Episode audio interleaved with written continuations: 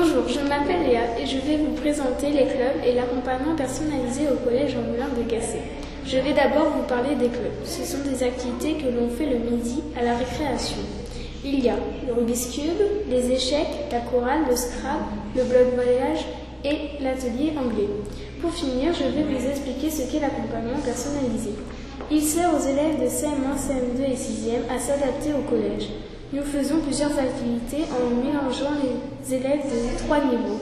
Il y a la web radio, le jardinage, le foot et les échecs, la découverte du judo, les arts plastiques, la civilisation, la langue espagnole, la citoyenneté, l'atelier mathématique et l'informatique.